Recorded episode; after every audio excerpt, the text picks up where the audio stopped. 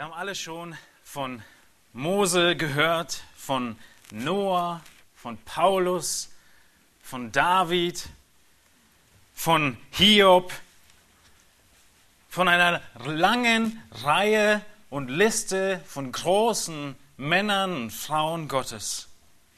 Diese Liste könnte man weit, weit weiterführen. Eine Liste von vielen Männern und Frauen, die vor uns gelaufen sind, von denen die Bibel Zeugnis gibt, wie vorbildlich sie gewesen sind für unseren Glauben. Und wenn man sich so dieses eine oder andere Leben ein bisschen genauer anschaut, was meinst du? Würdest du gern mit ihm tauschen? Würdest du gern mit ihr tauschen? Dieses Leben voll von Segen auf den ersten Blick. Was, wenn wir einfach nur mal uns an Paulus erinnern, Mose oder Noah, doch eine Menge von Qualen, von Schwierigkeiten, von Leid, von Verfolgung beinhaltete. Willst du diese Qualen, diese Verfolgung in den Widerstand von Paulus erleiden? Oder willst du gerne 40 Jahre mit einem störrischen Volk durch die heiße Wüste ziehen?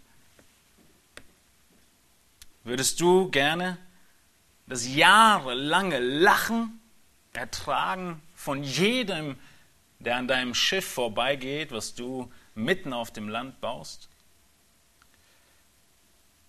Vor diesen Gedanken schrecken wir auf einmal zurück. Wir haben die Vorbilder, wir sehen das Gute, aber die Herausforderung ist etwas, was wir gerne übergehen wollen. Und wenn wir uns vorstellen, dass wir bald all diese Männer sehen werden, Paulus, Noah, Mose, was meint ihr, wenn du sie fragen wirst, ob sie ihr Leben und ihren Dienst und ihre Nachfolge bereut haben, was werden sie sagen? Meinst du, Paulus würde dir sagen, weißt du was, es lohnt sich eigentlich gar nicht, Gott zu dienen. Es geht dir so dreckig auf dieser Welt, du solltest mich lieber nicht nachahmen. Ich hatte in den meisten Fällen noch nicht mal gewusst, was die neuesten Kinovorstellungen sind, hatte nie viel Geld, ich konnte eigentlich gar nicht wirklich mitreden und wurde immer beschmunzelt. Mach lieber was anderes. Meinst du, das wäre der Rat? Wir haben in unserer letzten Predigt, die ich gehalten habe, über Kolosser 3 gesprochen. Und wir haben über Vers 17 gesprochen, in dem es heißt, und was immer ihr tut, in Wort oder Werk, das tut alles im Namen des Herrn Jesus und dankt Gott dem Vater durch ihn. Alles, was wir tun, im Namen Jesu Christi zu tun. Alles, was wir tun, für Gott zu tun. Und heute möchte ich mit uns darüber nachdenken und ein sehr, sehr passendes Beispiel anschauen von dem Gegenteil. Und diese Wahrheiten noch mehr in unseren Herzen verinnerlichen, was es denn bedeutet oder auch nicht bedeutet, alles, was wir tun, für den Herrn zu tun. Und dieses gegenteilige Beispiel finden wir im Propheten Maleachi. Ein Beispiel, das dieses ganze Konzept ähnlich beschreibt, finden wir auch in Psalm 73. Dort heißt es in Versen 12 bis 14, das Gegenteil von Kolosser 3,17. Siehe, das sind die Gottlosen, denen geht es immer gut und sie werden reich. Ganz umsonst habe ich mein Herz reingehalten und meine Hände in Unschuld gewaschen. Denn ich bin doch den ganzen Tag geplagt worden und meine Züchtigung war jeden Morgen da. Das ist das Gegenteil von Kolosser 3,17. Alles zur Ehre Gottes zu tun. Das Gegenteil ist, sich den Ungläubigen anzuschauen und zu sagen, ach, er hat es doch so gut. Und das hat ein ganzes Volk getan. Das hat das Volk Israel getan, Und Maleachi spricht genau diesen Punkt an. Paulus, er wird dir sagen, es lohnt sich. Es lohnt sich, Gott zu dienen. Wenn du dir diese, ihm diese Frage stellst. Er wird dir sagen, es lohnt sich. Auch wenn es viele Schmerzen bedeutet, auch wenn alle anderen dich als Loser abstempeln. Auch wenn du hin und wieder zweifelst, ob das Ganze einen Sinn macht, egal in welchem Umfeld du lebst, in welcher Gesellschaft du lebst, egal welchen Dienst du in der Gemeinde ausführst, du stehst in dieser Gefahr, dir diese Frage zu stellen. Was mache ich hier? Lohnt es sich? Warum mache ich das eigentlich und was habe ich am Ende davon? Diese Frage hat sich das Volk Israel gestellt und durch ihr ganzes Leben falsch beantwortet. Das ganze Buch Maleachi ist ein Gespräch von Fragen und Antworten. Es ist ein Gespräch von oder eine, eine Fragenkatalog von Gott an das Volk. Und er fragt das Volk viele Fragen und das Volk ist vollkommen unschuldig und unwissend und sagt jedes Mal, was? Wie kannst du sowas sagen? Wo haben wir das gemacht? Dieses Volk hat falsche Annahmen, das Volk Israel. Sie sagen, wer Böses tut, ist gut in den Augen Gottes. Sie sagen, naja, diese Kavaliersdelikte, diese Kleinigkeiten, die sieht Gott nicht so ernst. Ist ja offensichtlich, er richtet sie ja auch nicht. Sie sagen, naja, wir brauchen Gott nicht unbedingt den Zehnten geben, wir haben ja selbst so wenig und so schlechte Ernten. Und, und, und. Die Liste ist lang, wir schauen sie uns gleich nochmal an. Und der Text von heute in Malachi 3 ist das letzte Kapitel des Alten Testamentes und ist eine Zusammenfassung von diesem Dialog zwischen Gott und dem Volk, in dem Gott das Volk fragt, was macht ihr eigentlich? Habt ihr vergessen, wer ich bin? Und es ist genau das Gegenteil davon, was wir in Kolosser 3,17 sehen, alles zur Ehre Gottes zu tun. Direkt davor in Kapitel 2, Vers 17 stellt das Volk die Frage, wird Gott wohl richten? Es geht den Ungerechten doch so gut. Wird Gott richten? Und Gott in dem Text heute ab Vers 13 fasst all das zusammen und fasst all ihre falschen Taten zusammen und zeigt, was das Volk wirklich in seinem Herzen hat. Dass sie Gott nicht lieben, dass sie ihn nicht ehren und dass das Ende, was auf sie zukommt, dramatisch ist. Die große Frage, die sich stellt, ist, willst du Gott dienen? lohnt es sich, Gott zu dienen? Willst du ihm dienen in deinem Gehorsam, in einem Leben, was sich ihm unterordnet und nach ihm und seinem Willen lebt? Und das hat das Volk Israel nicht getan. Sie sind abgewichen von dem, was Gott ihnen gesagt hat. Sie haben sich gefragt, was nützt es denn, gehorsam zu sein? Was soll's? Was bringt es mir?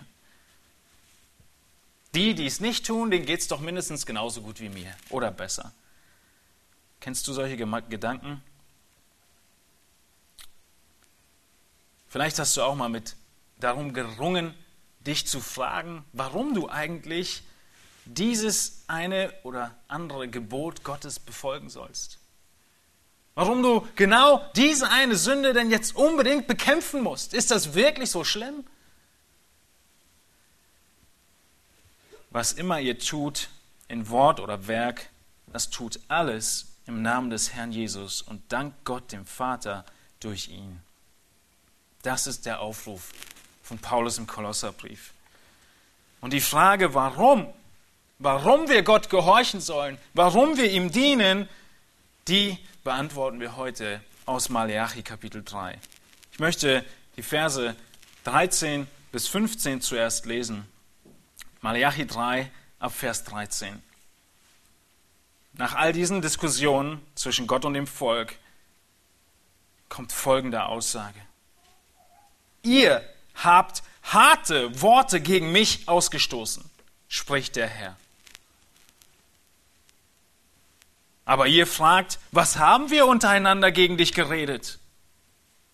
Ihr habt gesagt, es ist umsonst, dass man Gott dient, und was nützt es, uns seine Ordnung zu halten und vor dem Herrn der Herrscher in Trauer einherzugehen? Und nun preisen wir die Übermütigen glücklich, denn die, welche Gesetzlosigkeit verüben, stehen aufrecht, und die, welche Gott versucht haben, kommen davon. Was macht es für einen Unterschied? Was macht es für einen Unterschied? Gott stellt eine Frage. Er, er bringt eine Aussage, wenn wir uns überlegen, dass Gott das zu uns sagen würde, wir würden, glaube ich, in Grund und Boden so klein werden. Stell dir vor, Gott würde dir sagen, du hast harte Worte gegen mich gesprochen. Das aus dem Mund Gottes. Was würdest du sagen? Du solltest dir überlegen, was du denn gesagt hast. Was tut das Volk? Es sagt, was haben wir untereinander gegen dich geredet? Wir wissen gar nicht, wovon du sprichst. Wir? Wir sind unschuldig. Ich war's nicht. Das Volk stellt Gott und seinen Charakter in Frage. Mit dieser Antwort, mit diesem Entgegenkommen. Sie stellen seine ganze Gerechtigkeit in Frage, sie stellen seine Person in Frage, sein Handeln in Frage, seine Belohnung in Frage. Sie wollen nicht einfach nur gehorsam sein, sondern sie fragen, was es denn nützt? Was habe ich am Ende davon?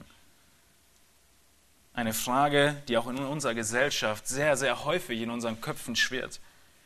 Was habe ich davon? Und sie wissen nicht, was es ist. Und Gott antwortet ihnen. Er sagt, ihr habt gesagt, es ist umsonst, dass man Gott dient. Und was nützt es uns, in seine Ordnung zu halten und vor dem Herrn der Herrscher in Trauer einherzugehen? Bist du, so wie das Volk Israel, schon zu diesem Entschluss gekommen? Oder lebst du gerade mittendrin? Sie kam zu dem Entschluss, dass es umsonst ist, dass es nichts bringt, Gott zu dienen, außer Schwierigkeiten und Probleme. Sie haben Schlussfolgerungen, die sie ziehen. Schlussfolgerungen, was es nicht bringt, nämlich es bringt nichts, Gott zu dienen. Man muss so viel Zeit, Geld, Energie aufbringen, das lohnt sich nicht. In Malachi 1,13 sagt das Volk zu den guten Opfern, also in Malachi 1,13, da ruft Gott sein Volk auf und sagt, ihr bringt falsche Opfer. Ihr bringt Opfer, die sind es nicht würdig, die würdet ihr noch nicht mal eurem Bürgermeister schenken. Es wäre euch zu peinlich. Aber mir, Gott, denkt ihr, könnt ihr solche Opfer bringen. Und auch da sagt das Volk in Malachi 1,13, siehe, ist es denn auch der Mühe wert? Ist es der Mühe wert, das Allerbeste Gott zu geben? Lass uns doch den Abschaum, was wir sowieso nicht brauchen, die Tiere, die können wir opfern. Sie sagen, es bringt nichts, Gottes Ordnung und Gesetze zu halten. Die ganzen schönen weltlichen Freuden können wir nicht mehr genießen. Man muss sich so zusammenreißen, so disziplinieren. Es lohnt sich nicht. Es bringt auch nichts vor Gott über Sünde zu trauern. Bußfertig zu sein, es bringt doch alles nichts. In Jesaja 58 sagt das Volk ähnliches. Sie haben dieselbe, dasselbe Empfinden. Sie treten vor Gott in allem Äußerlichkeiten und fragen Gott, wieso er denn nicht zuhört. Jesaja 58, 3 heißt es, warum fasten wir und du siehst es nicht? Warum kasteien wir unsere Seelen und du beachtest es nicht? Seht, antwortet Gott, an eurem Fastentag geht ihr euren Geschäften nach und treibt alle eure Arbeiter an. Siehe, ihr fastet, um zu zanken und zu streiten und dreinzuschlagen mit gottloser Faust.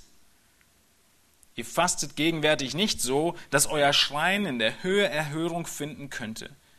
Meint ihr, dass mir ein solches Fasten gefällt, wenn der Mensch sich selbst einen Tag lang quält und seinen Kopf hängen lässt wie einen Schilfhalm und sich in Sacktuch und Asche bettet?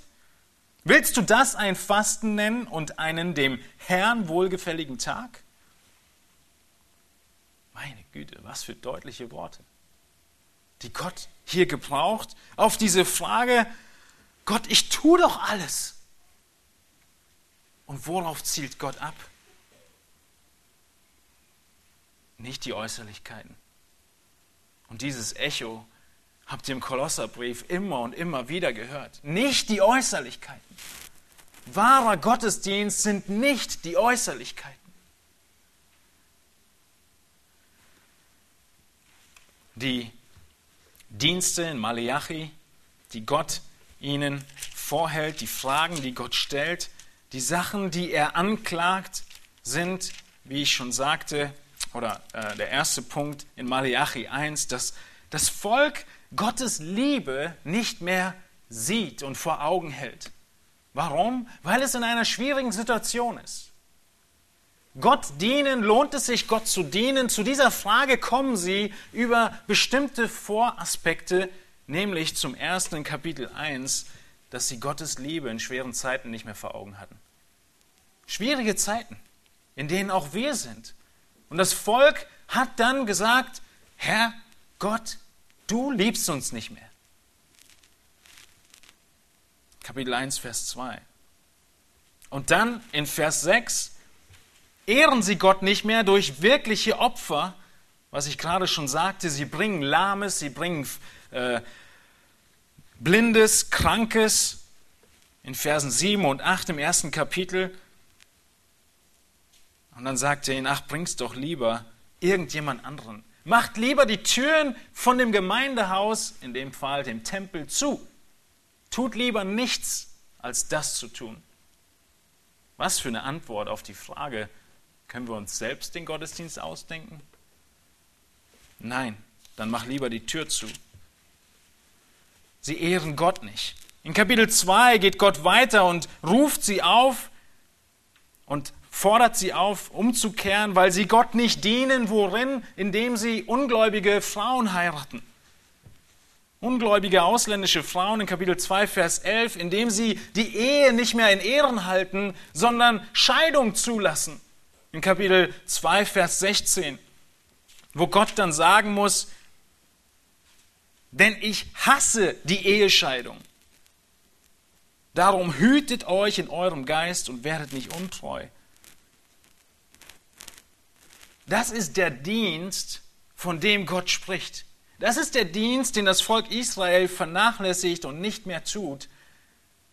Ein Ungehorsam, in den sie gekommen sind. Das ist das Gegenteil von Kolosser 3,17, alles zur Ehre Gottes zu tun. Sie verdrehen Gottes Maßstab. In Kapitel 3, Vers 5 heißt es, dass sie Zauberer geduldet haben, Ehebrecher, Meineidige, die, welche den Lohn der Tagelöhner verkürzen, die, welche Witwen und Waisen übervorteilen, die, welche das Recht des Fremdlings beugen und die, welche Gott nicht fürchten. All das war gang und gäbe im Volk. All das verurteilt er. Und das Volk ist vollkommen unschuldig. So tut es. Wir haben doch nichts gemacht. Stattdessen gehen sie so weit zu sagen, das hat doch alles keinen Sinn. Es bringt nichts. Aber nach welchen Schritten kommen sie zu dieser Aussage? Nach vielen kleinen Schritten des Ungehorsams. Nach vielen kleinen Schritten des Kompromisses kommst du zu der Frage, was soll's? Macht das überhaupt noch Sinn? Es geht nicht von heute auf morgen, sondern du kannst in deinem Leben, wenn du an diesem Punkt bist oder warst oder auf dem besten Weg dahin bist, dann kannst du in den Spiegel schauen und du weißt, da sind kleine Entscheidungen gewesen in deinem Leben, die dahin geführt haben, dass du heute zu so einer großen Anmaßung kommst und diese Frage stellst, was bringt es denn? Das Volk geht weiter. Sie fragen sich nicht nur, was es bringt, sondern in Vers 15, sie loben den Gottlosen. Vers 15 heißt es in Malachi 3 wieder. Und nun preisen wir die Übermütigen glücklich, denn die, welche Gesetzlosigkeit verüben, stehen aufrecht und die, welche versucht, Gott versucht haben, kommen davon. Sie preisen die Übermütigen glücklich. Denn die, welche Gesetzlosigkeit verüben, stehen aufrecht und die, welche Gott versucht haben, kommen davon. Das beschreibt die Lebenseinstellung dieses Volkes. Eine Lebenseinstellung, die Übermütige zum Vorbild nimmt. Dieses Wort übermütig, Übermütige zu preisen, sich nach Übermütigen auszustrecken, ist eigentlich einfach zu verstehen. Es ist ein Übermut. Es ist zu viel Mut. Zu viel für was? Es ist ein Mut, ein Übermut, den Asaf in Psalm 73 beschreibt, den Psalm, den ich am Anfang angefangen habe zu lesen. Dort schreibt er weiter ab Vers 6, Darum ist Hochmut ihr Halsschmuck und Gewalttat ist das Gewand, das sie umhüllt. Ihr Gesicht strotzt von Fett. Sie bilden sich sehr viel ein. Sie höhnen und reden boshaft von Bedrückung, hochfahrend reden sie. Sie reden, als käme es vom Himmel, was sie sagen, muss gelten auf Erden. Darum wendet sich auch sein Volk ihnen zu, und es wird von ihnen viel Wasser aufgesogen, und sie sagen, wie sollte Gott es wissen? Hat denn der Höchste Kenntnis davon? Habt ihr zugehört? Worin zeigt sich dieser Übermut? Er zeigt sich darin, dass sie sich für Gott halten. Die Worte, die sie aussprechen, ihr Hochmut ist so groß, sie reden, als käme es vom Himmel. Was sie sagen, muss gelten auf Erden. Es gibt diese Menschen auch in unserer Zeit. Sie sind hochmütig, sie sind laut, sie sind harsch, Sie haben weder Menschen noch Gottesfurcht. Und es gibt genug, die zu diesen aufschauen und sagen, das sind unsere Helden, das sind unsere Vorbilder. Das ist mein Hintergrundbild, das ist mein Poster im Zimmer. Übermütige, nämlich Übermut über Gott. Übermut über Gott. Gedanken von, es gibt keinen Gott. Er kann es nicht wissen. Und diese Hochmütigen und Übermütigen hat das Volk Gottes verehrt, genauso wie es der Psalm 73 sagt. Das Volk wird sich zu ihnen zuwenden. Und es geht ihnen gut. Es geht ihnen scheinbar wirklich immer noch gut, obwohl sie so übermütig sind. Wie sehen deine Vorbilder aus? Hast du übermütige Draufgänger als Vorbild. Menschen, die immer frei raus ihre Meinung sagen können, die wie ein Eisbrecher ohne aufzuhalten durchmarschieren, egal was kommt, Ellenbogen haben, die auch eingesetzt werden. Sind das deine Vorbilder? Dann ist genau das hier der Fall. So war es bei Israel. Und sie sagen, die, welche Gott versucht haben, kommen davon. Sie versuchen Gott, indem sie sagen, ach Gott hört uns nicht. Was soll's schon? Sie versuchen Gott, indem sie gegen die Gebote Gottes angehen, indem sie sagen, Ehescheidung ist okay, indem sie sagen, ihr müsst den Zehnten nicht geben, indem sie sagen, die Propheten müssen nicht, die Leviten müssen nicht im Tempel arbeiten, sollen sie doch arbeiten gehen, aufs Feld. Sie versuchen Gott, indem sie gegen Gottes Ratschluss angehen. Damit versuchen wir Gott. Wenn wir wissen, was zu tun ist und sagen, was soll's, halb so wild. Damit versuchen wir Gott und verdrehen seinen Charakter. Und das ist ein Aspekt davon zu sagen, was soll's? es geht uns auch ohne Gott gut.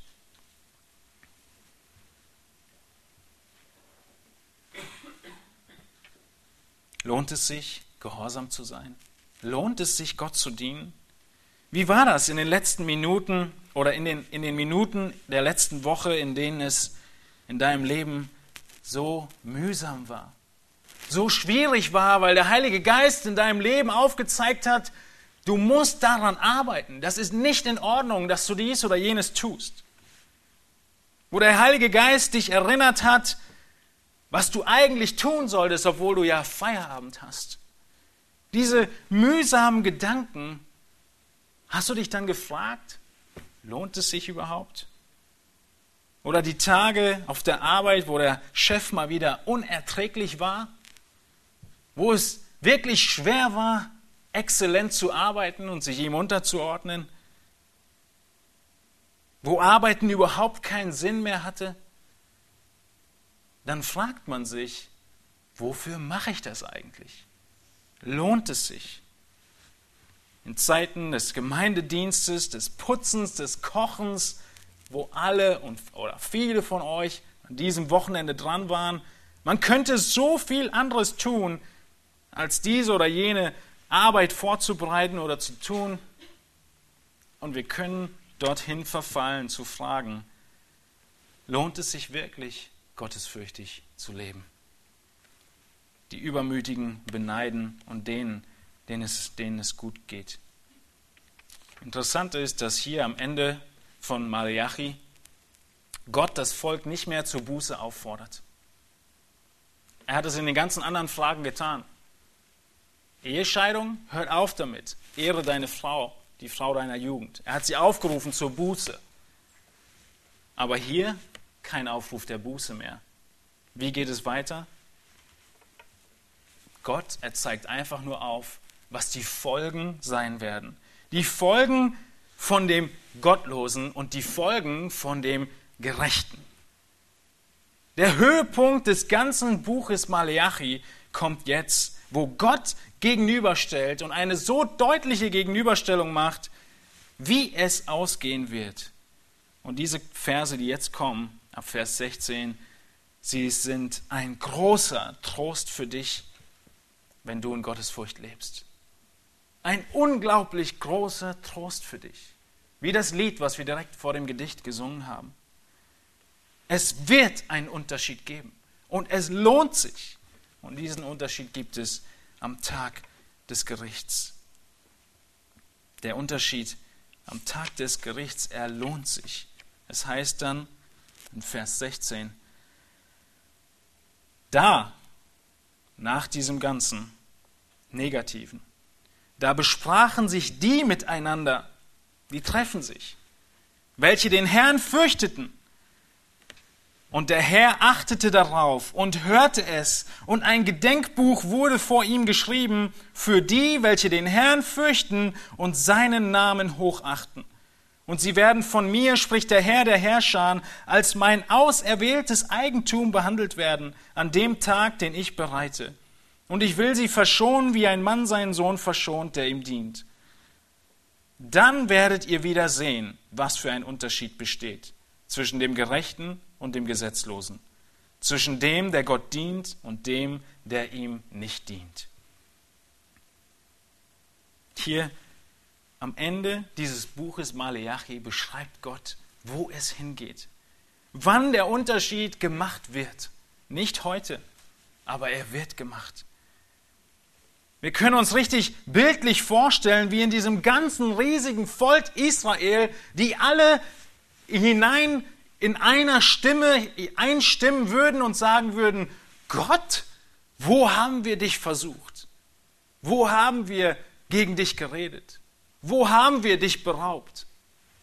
Mitten in dieser Masse gibt es eine kleine Gruppe, die sich besprechen miteinander, die sich treffen, nämlich die, die den Herrn fürchten.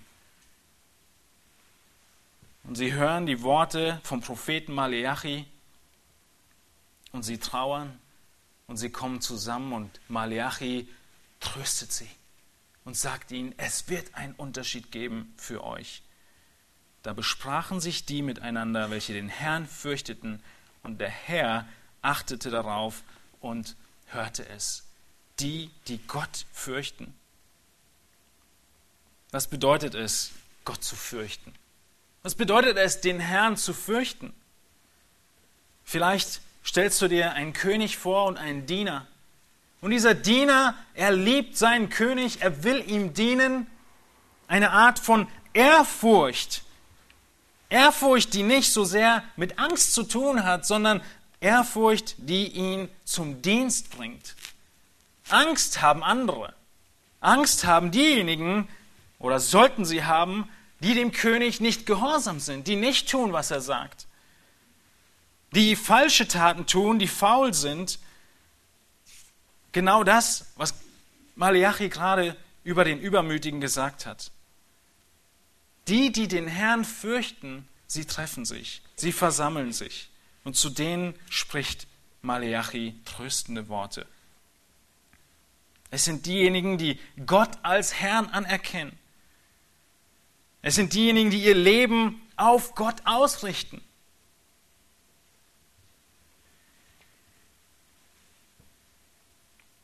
Und es ist so ermutigend zu sehen, dass es einige Israeliten gibt, auf die das zutrifft. Nicht das ganze Volk ist übermütig. Es gibt diejenigen, die daran festhalten und die hier getröstet werden. Und die Aufzählung, die Malachi uns hier gibt, ist unglaublich herrlich. Schaut euch das an. Gott achtet und hört dich. Da besprachen sich die miteinander, welche den Herrn fürchteten, und der Herr achtete darauf und hörte es. Das ist ein großer Gegensatz zum restlichen Teil des Buches Malachi. Ein großer Gegensatz. Denn im restlichen Teil des Buches tritt Gott auf und sagt zu dem Volk, hört mir gut zu. Und was steht hier? Jetzt hört Gott zu. Wem hört er zu? Dem Gerechten. Wie es in Psalm 50, 15 heißt, und rufe mich an am Tag der Not, so will ich dich erretten und du sollst mich ehren. Gott hört. Auch wenn es wenige sind, Gott bemerkt sie, Gott kennt sie und Gott beachtet sie. Die Gerechten. Und dann gibt es ein Gedenkbuch. Und ein Gedenkbuch wurde vor ihm geschrieben, für die, welche den Herrn fürchteten und seinen Namen hochachten. Ein Gedenkbuch, schriftlich niedergeschrieben, festgehalten auf alle Ewigkeiten. Die Namen derer, die den Herrn fürchten und ihre Taten. Es war damals üblich, vor allem bei den Persern kennen wir das noch, dass sie ein Buch hatten, in dem alle großen Taten aufgeschrieben wurden von einer Person, die irgendwann mal belohnt werden sollten. Könnt ihr euch erinnern, wo wir dieses Buch kennen? Esther, ganz genau. Esther 6, Vers 12. Und hier spielt der Prophet Malachi auch auf dieses Buch an. Ein Buch, das einfach aufzeigt, das dir aufzeigt, dass nichts vergessen werden wird. Weil genau das bist du nämlich angefochten zu denken. Du bist angefochten zu denken, was soll das alles? Wird Gott sich überhaupt daran erinnern, was ich hier tue? Wie ich ihm gehorsam diene? Wie ich ihm vertraue? Wie ich diese Schmach und diese Leiden in verschiedenster Hinsicht trage? Wird Gott sich wirklich erinnern? Er schreibt ein Buch. Und es geht weiter. Gott, er behandelt dich als sein auserwähltes Eigentum. Und sie werden, die Gerechten, die ihn fürchten. Von mir spricht der Herr der Herrscher, als mein auserwähltes Eigentum behandelt werden an dem Tag, den ich bereite. Er spricht von dem letzten Tag. Von dem Tag, an dem alles zerstört werden wird. An diesem Tag, wo ich die Bagger rufe, um meinen alten Schuppen abzureißen an diesem Tag nehme ich mir vorher einige Dinge heraus, ich wähle sie mir heraus, die mein Eigentum sind und die ich vor der Abrissbirne bewahre. Und noch in viel größerem Maße spricht Gott hier von der ganzen Welt. die untergeht und Gott einige bewahren wird, und zwar als sein auserwähltes Eigentum. Und wer spricht das? Was sagt der Text? Der Herr der Herrscher. Dieser Titel kommt im Buch Malachi die ganze Zeit über vor für Gott. Und Gott macht dadurch deutlich, dass es über ihm niemand und nichts anderes mehr gibt. Und dieser Gott, er sagt dir, der du den Herrn fürchtest, ich behandle dich wie mein Eigentum, mein auserwähltes Eigentum. Ist das nicht ein riesiger Trost? Ein ganz spezieller Schatz. Und Gott selbst, er bereitet diesen Tag. Er wird das Gericht vollziehen, aber du wirst verschont werden. Der Gerechte wird verschont werden, Vers 17b, und ich will sie verschonen, wie ein Mann seinen Sohn verschont, der ihm dient. Was für ein Bild. Wie ein Mann seinen Sohn verschont, der ihm dient. Psalm 103, Vers 13 heißt es, wie sich ein Vater über Kinder erbarmt, so erbarmt sich der Herr über die, welche ihn fürchten. Ihr Väter, ihr Mütter, ihr erbarmt euch über eure Kinder, selbst wenn sie nicht vollkommen sind, selbst wenn sie stolpern und straucheln und Blödsinn machen. Wie ihr Eltern euch erbarmt, wie ein Vater sich erbarmt, so erbarmt sich der Herr und er verschont uns. Er verschont uns. Wen verschont er? Den Sohn, der ihm dient. Den Sohn, der ihm dient. Dann werdet ihr wieder sehen, was für ein Unterschied besteht zwischen dem Gerechten und dem Gesetzlosen, zwischen dem, der Gott dient und dem, der ihm nicht dient. Ihr Lieben, es gibt einen Unterschied. Und er wird gemacht werden. Und hier beginnt Malachi zu trennen. Zwischen den Verschonten, die Gerechten, die Gott fürchten und die Gott dienen, und denen, die ungerecht sind, Gott verachten, übermütig sind und Gott nicht dienen. In Vers 18 heißt es weiter,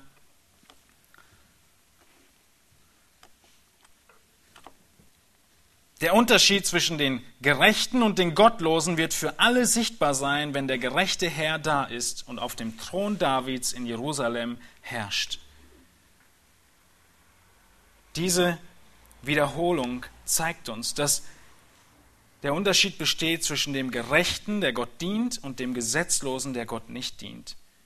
Es wird einen Unterschied geben zwischen dem Gerechten und dem Gesetzlosen, zwischen dem, der Gott dient und der ihm nicht dient.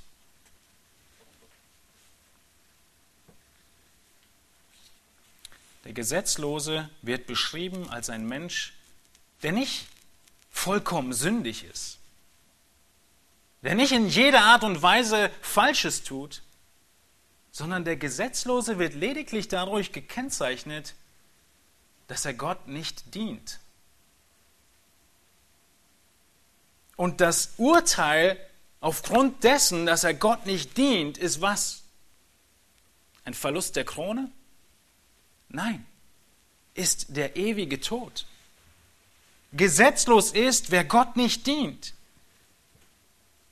Jeder, der Gott nicht zum Herrn seines Lebens gemacht hat und sich als Diener Gottes sieht und darin lebt im Glaubensgehorsam, für den wird dieser Unterschied gelten.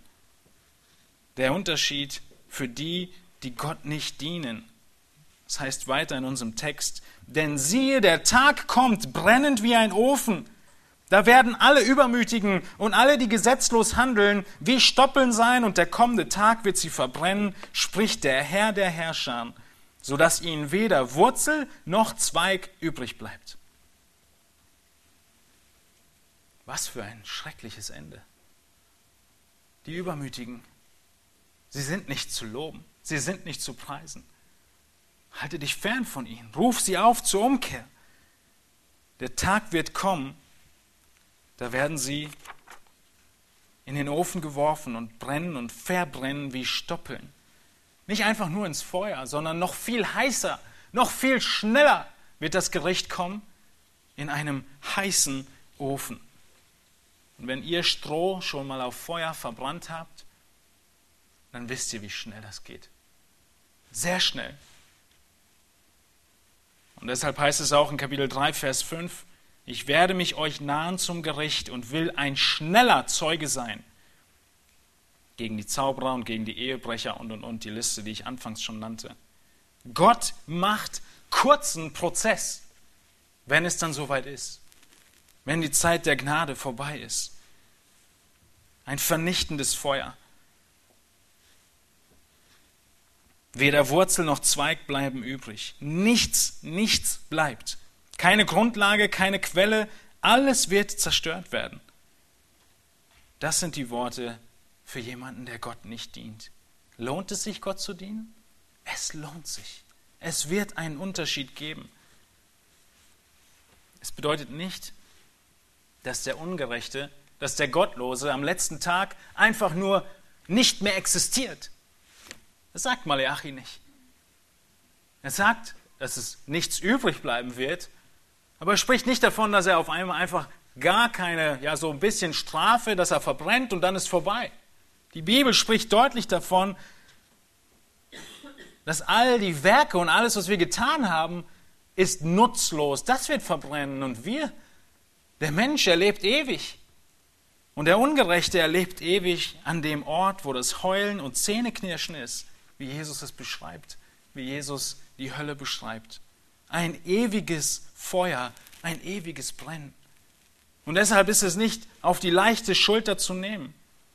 So wie in den Zeiten Noahs, von denen wir gerade letzte Woche gehört haben in der Predigt, dass Gottes Gericht auf einmal kommt und dann ist die Tür zu von der Arche. Genau so wird es sein. Und deshalb darfst du wenn du heute die Stimme Gottes hörst, der dich aufruft, zu ihm zu kommen und ihn als Herrn anzunehmen, dein Herz nicht verstocken.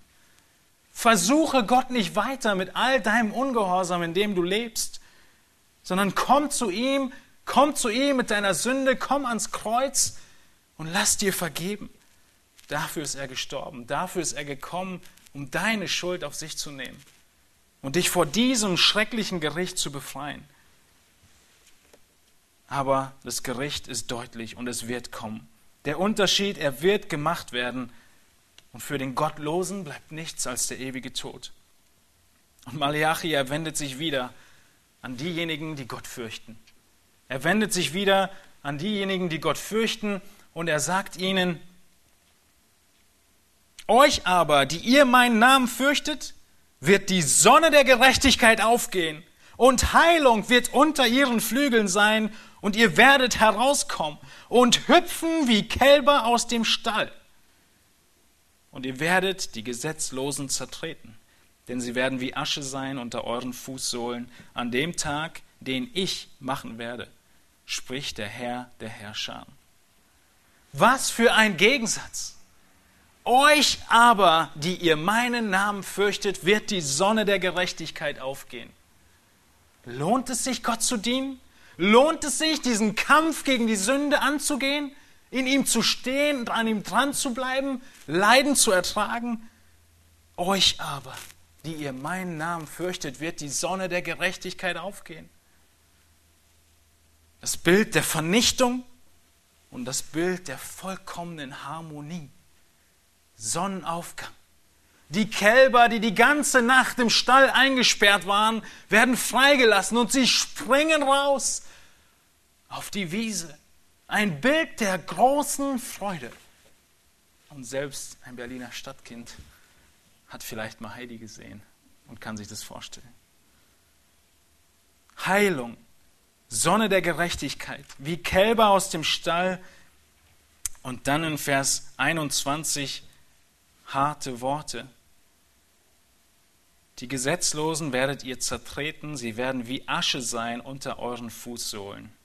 Was meint er damit?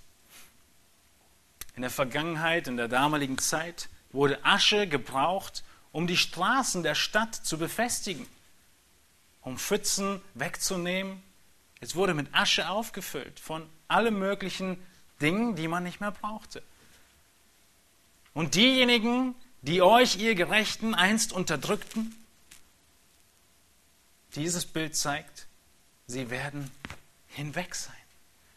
Es wird nichts mehr geben und übrig bleiben von ihnen. Es ist ein großer Trost für den Gottesfürchtigen. Ein großer Trost. Gott wird richten. Wie sieht unser Dienst aus?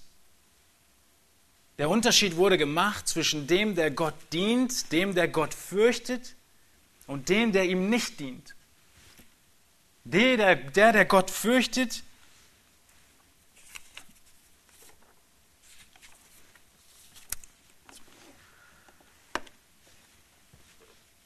hat eine große Reihe von Zusagen. Gott achtet uns, er schreibt unsere Taten und Namen nieder im Buch, er behandelt uns als sein Eigentum, er wird verschont, wir bekommen die Gerechtigkeit, die Sonne der Gerechtigkeit. Es wird Gerechtigkeit geben, nicht Ungerechtigkeit. Wir werden Heilung erfahren von all den Schwierigkeiten und Krankheiten. Wir werden sehr große Freude erfahren. Dienst du Gott? Wie sieht unser Dienst aus? Wie sieht unser Dienst aus? Was tun wir im Anbetracht dessen, dass dieser Tag kommen wird? Die Warnung spricht Jesus deutlich aus in Matthäus 7. Und er zeigt, dass es nicht darum geht, was du glaubst oder was du fühlst, du bist, sondern was Gott denkt, wer du bist. Was dein Leben zeigt, wer du bist. Taten, die aus deinem neugeborenen Zustand hervorgehen, wo Matthäus, Jesus in Matthäus 7 sagt, in Vers 21, und auch von dem Gerichtstag spricht, nicht jeder, der zu mir sagt, Herr, Herr, wird in das Reich des Himmels eingehen, sondern wer den Willen meines Vaters im Himmel tut. Es geht nicht um den Lohn, es geht um ewiges Leben oder ewige Verdammnis, ewiges Gericht. Wir kalkulieren jeden Tag. Wir kalkulieren und entscheiden zwischen einem Tag, der Gott dient, und einem Tag, der Gott nicht dient. Zwischen einer Stunde, die für Gottes Dienst eingesetzt wird, und einer Stunde, die nicht dafür eingesetzt wird. Zwischen einer Minute, in der wir Gott dienen und gehorsam sind und gegen Sünde kämpfen, oder in der wir es nicht tun. Unser Dienst für Gott er zeigt sich in Worten wie in Römer 12, wo es heißt, dass wir unsere Leiber hingeben. Unser Dienst für Gott, er zeigt sich, wenn wir zurückkommen zum Kolosserbrief, nicht in Äußerlichkeiten, nicht im Anbeten von Engeln, nicht in Gesetzlichkeit. Unser Dienst, er zeigt sich darin, dass wir Vergebung suchen und nicht sagen wie das Volk Israel hier, was soll's? Diese eine Beziehung mit meinem Bruder, mit meiner Schwester da, das wird Gott schon nicht so ernst nehmen. Dann bist du in Malachi 3, nicht in Kolosser 3, 17. Wir dienen Gott, indem wir jede Sünde bekämpfen. Wir dienen Gott, indem wir Beziehungen wieder aufbauen. Wir dienen Gott, indem wir nach seinem Charakter streben. Wir dienen Gott und damit wird es in einigen Wochen weitergehen in Vers 18, indem wir unsere Rolle leben, ihr Frauen euch den Männern unterordnet, ihr Männer eure Frauen liebt. Wir dienen Gott, indem wir Kinder den Eltern gehorsam sind, indem wir Väter unsere Kinder nicht zum Zorn reizen, indem wir Knechte unseren Arbeitgebern nicht mit Augendienerei dienen, sondern wirklich arbeiten für den Herrn. Du fragst dich, wie du Gott dienst, Tag für Tag, Tag ein, Tag aus. Das sind die Stellen. Wir dienen Gott nicht mehr, indem wir ein Lamm bringen und es ist vielleicht krank oder lahm. Aber genauso können wir Kompromisse eingehen in all den anderen Aspekten, zu denen, von denen ich gerade gesprochen habe. Es wird einen Unterschied geben und es lohnt sich, Gott zu dienen und ihm zu gehorchen. Es lohnt sich, auf Christus zu schauen, ihn vor Augen zu haben, seine Gerechtigkeit, die er uns gegeben hat, sein vollkommenes Opfer, was uns befreit hat, vor Augen zu haben und Gott zu dienen. Und das Gegenteil von Kolosser 3, 16 und 17, was immer ihr tut im Wort oder Werk, das tut alles im Namen des Herrn Jesus und dankt Gott dem Vater durch ihn. Das Gegenteil haben wir in Malachi 3 gesehen. Ein enorm schreckliches Ende. Eine enorm große Ermutigung für die, die den Herrn lieben. Und wir sehen, wie Paulus im Neuen Testament alles auf Christus ausrichtet und sagt, schau auf ihn. Richte alles auf ihn aus. Was immer du tust, tu es im Namen des Herrn Jesus und dank Gott dem Vater durch ihn. Es lohnt sich, Gott zu dienen. Und ich hoffe, dieser Text und dieses Beispiel von den Israeliten, dieses praktische Beispiel von kleinen Kompromissen, die das Volk eingegangen ist und die wir eingehen, wir irgendwann hinkommen zu dieser großen Frage, die wir nie gedacht hätten, dass wir sie stellen könnten. Lohnt es sich überhaupt? Geht es dem Gerechten nicht besser? Sei ermahnt und komm zurück. Sei ermutigt und bleib dabei, gottesfürchtig zu leben und diese Dinge und diese Wahrheiten vor Augen zu halten, wenn wir dem letzten Tag entgegengehen und nach Heiligung streben, wie es Petrus im zweiten Brief sagt in, Vers, in Kapitel 3, Vers 11. Da nun dies alles aufgelöst wird, diese ganze Erde, sie wird vergehen, wie sehr solltet ihr euch auszeichnen durch heiligen Wandel und Gottesfurcht, indem ihr das Kommen des Tages Gottes erwartet und ihm entgegeneilt, an welchem die Himmel sich in Glut auflösen und die Elemente vor Hitze zerschmelzen werden. Wir aber erwarten nach seiner Verheißung neue Himmel und eine neue Erde, in denen Gerechtigkeit wohnt. Darum, Geliebte, weil ihr dies erwartet, so seid eifrig darum bemüht, dass ihr als unbefleckt und tadellos vor ihm erfunden werdet in Frieden. Lass uns aufstehen, ich möchte mit uns beten.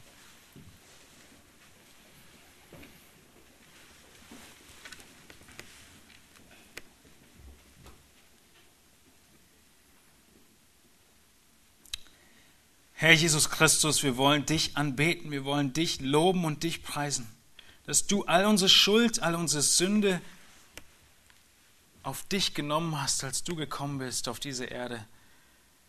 Herr, du hast uns frei gemacht, du hast uns zu deinen Kindern gemacht und wir dürfen dir dafür danken, wir wollen dich darum loben. Du, Herr, hast uns aus der Sklaverei befreit und hast uns in zu deinen Kindern gemacht. Du hast uns versetzt, du hast uns adoptiert. Wir sind deine Kinder. Und dir, unser Gott und Vater, gebührt alle Ehre. Dem Vater gebührt die Ehre der Kinder und wir sind deine Kinder. Wir wollen dich ehren. Du bist unser Herr und wir sind deine Diener. Wir wollen dir dienen. Damit die Worte die du über den Gottesfürchtigen zu sagen hast, die Verheißungen und die Zusagen, die du über den Gottesfürchtigen und den, der dich liebt und der dir dient, zu sagen hast, auf uns zutreffen. Und ich bete, dass diese Worte zur großen Ermutigung dienen, zur großen Ermutigung für uns, die wir hin und wieder diese Gedanken in uns entdecken. Lohnt es sich wirklich? was mache ich hier eigentlich? Das Ende kommt und du wirst richten. Gerechtigkeit wird kommen. Und ich bete, dass dies eine Warnung ist für jeden hier, der heute ein Leben lebt, das geradewegs auf dieses Feuer zugeht, auf die vollkommene Zerstörung. Sei du gnädig, Herr, und rühre und öffne dieses Herz und schenke Glauben und Buße und Umkehr wir wollen dir dafür danken, dass du, Herr Jesus Christus, uns diese Hoffnung der Ewigkeit gibst, weil du gestorben bist und auferstanden bist. Diese Sonne der Gerechtigkeit, die aufgehen wird, wir sehen sie vor uns. Es ist unsere Hoffnung, auf die wir zuleben, weil du auferstanden bist und nicht im Grab geblieben bist. Wir wollen auf dich schauen, Herr Jesus Christus, und alles, was wir tun, im Wort oder Werk, in deinem Namen tun, zu deiner Ehre. Und dir, unserem Vater, danken. Amen.